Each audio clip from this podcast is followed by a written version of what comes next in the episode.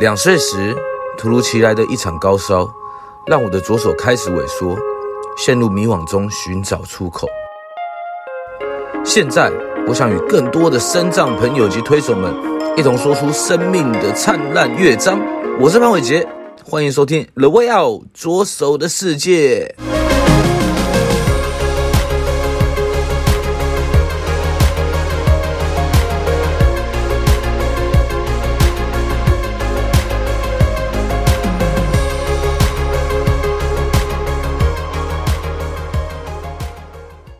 各位听众朋友们，大家好，欢迎来到《The Way Out 左手的世界》，我是主持人潘伟杰。今天我们邀请到一位中国笛专长的女孩哦，她是我们的全盲女孩玉洁。玉洁，可不可以先跟大家简单的自我介绍一下？Hello，大家好，我是就读台湾艺术大学国乐系的玉洁。OK，台说到台湾艺术大学，跟我就有一点渊源了啦，因为。我自己现在也在台湾艺术大学，然后就读呃直硕的那个电影系这样子。对，那我觉得未来应该可以跟玉洁更有更多不同的火花，所以我们可以一起创作一个诶有中国底的一个配配乐的一个一部片子啊，一部作品啊，对不对？对啊。OK，那可不可以先请玉洁分享一下，说你自己的视力状况到底大概是怎么样？嗯，刚开始的时候是早产加上青光眼造成天线的弱视，然后后来小学五年级开始慢慢的退化，一直到国二开了第二次青光眼的刀，就完全看不到，所以目前是双眼全盲，剩下微弱的光觉。哦，那那是怎么样会造成青光眼呢？啊？嗯，有很多种原因，这个。连医生也没把握说一定是哪一个原因。哦，对哦，其实好像像我自己也是啊，医生医生都没有把握，都不太知道是什么原因造成生长的部分，所以好像这个方面我们要再努力一下了，对不对？医学方面。OK，那你这样的一个视力状况，其实对你自己有没有什么样的影响？呃，小学的时候，那时候因为在普通学校有很多。然后加上那里又比较偏僻，所以就有些人没有接触过肾脏，不知道可能是因为不知道怎么要跟肾脏者相处吧，所以有时候还是会遇到被排挤的现象。怎样被排挤啊？对，我说怎么样被排挤？哦，就可能就大家就联合起来就不理你，还是怎样之类的。哦，是哦。对，那那你当下的感受嘞？哦，就就就做自己就好，没有没有感觉到很难过吗？或者是说啊，你们怎么这个样子对我啊，还是怎么样之类的？还好哎、欸，哦还好，因为还是有几个就是比较好的朋友。嗯嗯嗯，所以你就比较乐天一点，然后就哎 OK。反正你们不理我，我还是有我的我的朋友可以可以一起玩这样子，是不是？对，类似类似。OK，那那你在你在这样子的过程之中，其实呃，因为这样子看看你说看出去是怎么样的世界呢？嗯，就我当时可能是年纪小，所以没有什么特别的感觉。嗯嗯。那你现在是整个完全完全就是看不到了这样子？对。哦、uh，huh. 但是等我失明之后，我那时候的想法是，嗯，好，我是还有那个能够看到世界的一天。你说你希望还可以能够看到世界的一天？哦，uh, 我是说，还有有办法看到这个世界。哦、oh，OK，OK，OK。好，那你你你在那个成长过程之中啊，其实我觉得视力障碍应该在我会有很多事情要去克服啦，对不对？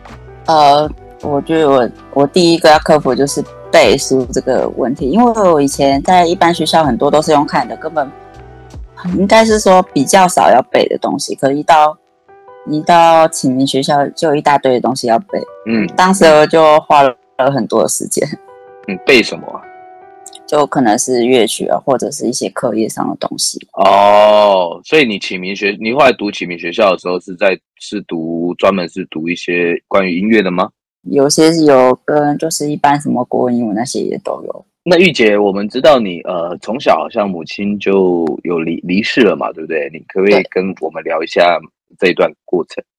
嗯、呃，那时候我一开始其实非常难过，不知道以后该依靠什么。但是后来我知道我妈妈那时候工作真的很很辛苦，也很累，所以我就决定要自己。独立，不管做什么事情，都希望不要麻烦人家太多。那你怎么样独立的？哦，就是靠着训练，就是呃，有什么问题就问别人，然后，然后接下来就是要自己去努力的去做。嗯，那我们知道，其实因为呃，你是在小事的时候就发生这样的意外。嘛。那呃，未来后来的学费啊什么的，你都是自己半工半读吗？还是怎么样去支撑？呃，在启明学校那时候学费比较低，所以都是靠我妈妈留下来的保险费做教育基金。嗯嗯，跟我农会省的一些钱。然后当然后来大学以后也还是有这些，因为还有剩。然后加上现在就可能要靠奖学金跟。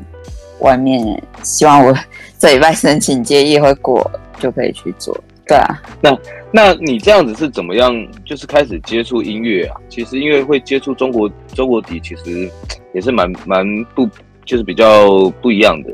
对，你是怎么样开始接触的？呃，应该从我小学四年级那时候开始学钢琴，我老师发现我很喜欢钢琴，所以就推荐我到家里附近的钢琴。音乐教室去学，然后我很谢谢他，他是让我第一次能够真正去学我喜欢的东西的。那你说那位老师啊？对，嗯哼哼，OK，然后嘞，也从那一次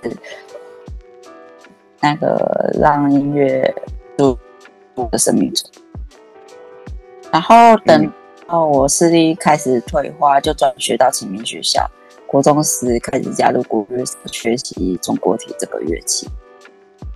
然后因为这个乐器，我会选择这是因为我想读音乐相关的东西。当然很多人都在问我，为什么你选择音乐系要学国乐系？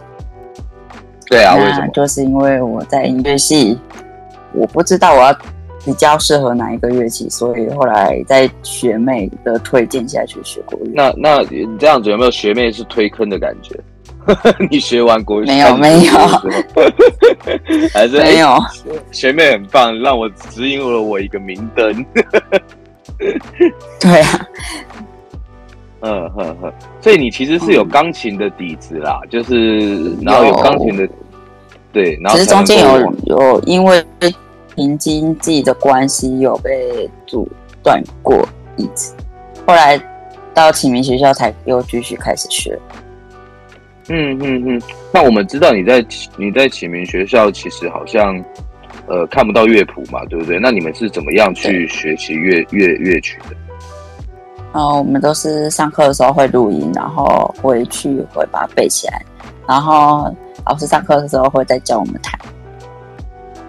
哦，这是怎么样的教法？因为我我们因为像我们我们平常可能是用看的方式去看乐谱，会背乐谱嘛。那你们是用什么方式呢？嗯，就可能例如老师可能弹了第一小节，然后我们就会跟着弹，或者是老师会念谱给我们听。OK OK，所以这样的方式念念谱的方式也是可行的，对了。对。嗯，那你到那你现在到台艺大的中国音乐系也是用这样的方式学习吗？还是说用什么方式学习？诶、欸，我到台艺大变成就是录音跟点字乐谱通用，就是会两者都并用。嗯嗯，那老师在教学上面会不会有什么不一样？我觉得还好，不会差太多诶、欸。哦，跟以前比较的话。OK OK，那你自己那你自己呢？有没有去参加一些大赛啊？我国三的时候参加全国学生音乐比赛，那时候是跟国乐社一起去参加的。嗯、然后高中开始连四年参加市长音乐节，今年已经是第四年了。嗯嗯嗯，那哪哪哪一个印你印象最深刻？应该是去年吧，因为去年开始变成就是线上的也比，然后现现场的也比。本节目由翻转影像及辉洪开发制作播出。我们知道玉洁其实也有参加过国国乐社嘛，对。那在国乐社的有没有什么样的回忆可以跟大家分享的？嗯，其实我。在国乐社也参加了一些表演，不是单单只有比赛表演。通常很多学校就会直接找我，然后我们就会利用可能是上课时间或者是课后，大家一起练。嗯嗯嗯。那有没有什么样特别的回忆？比如说大家一起打打闹闹啊，或者是哎大家一起出去比赛啊，很好玩啊之类的。嗯，我比较印象深刻是高。三的时候参加一个圣诞晚会，大家一起在那个台上演出的时候，是我最后一年参加国乐社。哦，圣诞晚会啊！对，嗯哼哼，那那那一年的回忆是怎么样？就是现场的感受是怎么样？就很温馨，很感人。对。有没有现场哇？这是我最后一年了，然后哦，很想很想哭这样子。是没有到很想哭啊，就是觉得有点舍不得。对啊，但是我们还是往前走了啦，对不对？对啊，对啊。那现在也是一个大一的新生了嘛。对，对啊。那那其实因为以前都是在呃启明学校嘛，那现在是在一个比较一般的学校嘛。那我们在这样的一个转换上面有没有什么样的不同啊？嗯，就是很多事情都要主动去问别人，然后有需要帮忙的时候也要主动开口。嗯嗯，那那同同学都会愿意吗？大部分都会，我还没有遇过有拒绝的。我所以我觉得台大的同学人都很好。嗯嗯嗯嗯嗯嗯，那那那你你有去资源教室吗？有啊。呃，我想资源教室应该也可以协助你很多的不同的一个资源吧。对，嗯，那我们刚进来大学的上那个定向课也都是他们帮我们安排的。哦，原来，那那你在在这样呢，还有什么样的不一样吗？就是我想不只是，其实生活起居应该就有很多不一样吧。如果如果以前转到不一样，呃，转到一般生的学校的话。都是三餐都要自己处理，然后有些日用品都得自己去添购，不会有人再帮你买。那还适应吗？还可以啊，因为我暑假就这样了。哦，OK，没有没有特别去赶快巴结某一个同学，说我日用品以后多分你一份，你可不可以每次都帮我买一下？没有，或者是召集几个人陪你一起去，一起去，一起去那个。买饭啊，吃饭啊之类的。呃，这是偶尔会有，不然就是刚好遇到的时候就会。OK，那那其实你你这样子也经历过很多的大比赛啦，对。那我们我们都知道，嗯，像我自己在比赛，那我在比赛过程，我在比赛前其实都会很紧张，然后可能都可能有一种紧张加个兴奋的感觉啦。对，那你自己呢？你会不会有这样的一个感受？会。而且 有时候上台也是会发抖，然后一直到结束才会好一点。所以你在上 刚开始的时候很严重，然后后来几次就还好，就比较比较不会了。哦，那所以你就边抖边把我们的中国笛吹完这样子。对。OK，那那你比赛后来有得到一些名次吗？哦，去年得过特别奖，哦，特别奖哦。然后国中参加那个全国学生音乐比赛，是跟国乐社的那个优等，哦，优等奖哦，哦，那很厉害呢。那你自己，对啊，那那其实我们那你可不可以跟大家解释一下，到底什么是中国笛？因为我们其实也没有很了解这样的一个乐器。嗯，中国笛是一个国乐的乐器，然后它是我们吹的时候会是横着拿，然后吹口会在比较靠近左边的地方，然后再就是在下面一点就是底末口，然后嗯，再往下六个洞是我们的指法暗孔，嗯，然后底下最后一两个洞是那个气出口，嗯哼哼。然后大概就是这个样子，然后有的它会有分两节，但有的就是整只就这样，就不用装的那种。嗯，那它是一个单人式的，还是可以是一个多人式的一个乐器？就多人一起单人，它必须要单人，是不是？对。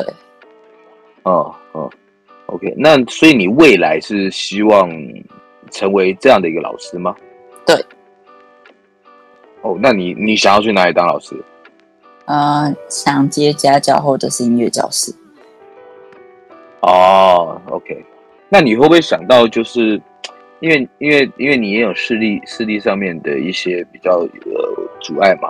那如果你有没有想到，哎，如果你在接家教的时候，你有没有什么办法可以去克服之类的？嗯，有时候是可能要一段时间的磨练才会知道要有哪一种方法比较适合。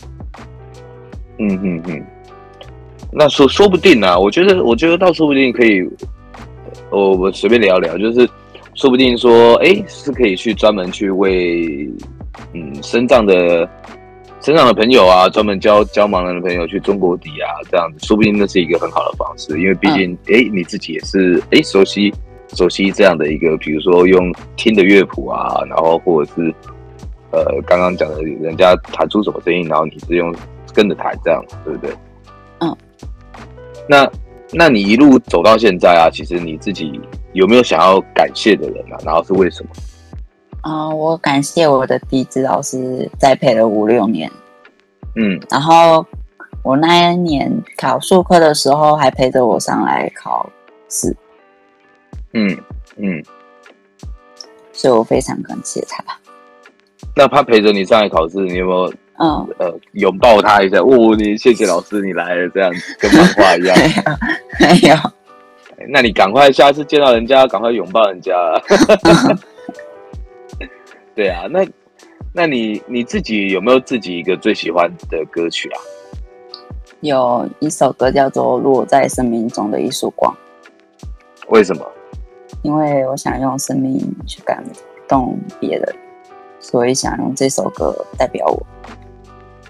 哦，所以你希望未来自己其实是用老师的身份，然后可以用自己学习中国笛的这样的一个历历程去感动更多人，然后或者是用你创作的音乐去感动更多人，这样。嗯，没错。那你现在可不可以跟大家透露一下你现在几岁？可以啊，我快十九而已。我很年轻哎，跟我大概差了快一轮了，怎么办？我也不知道耶。OK，那如果今天十九岁，哇，你要写给二十九岁的自己，哇，我二十九岁我都还不知道我自己，我自己好像在打棒球吧。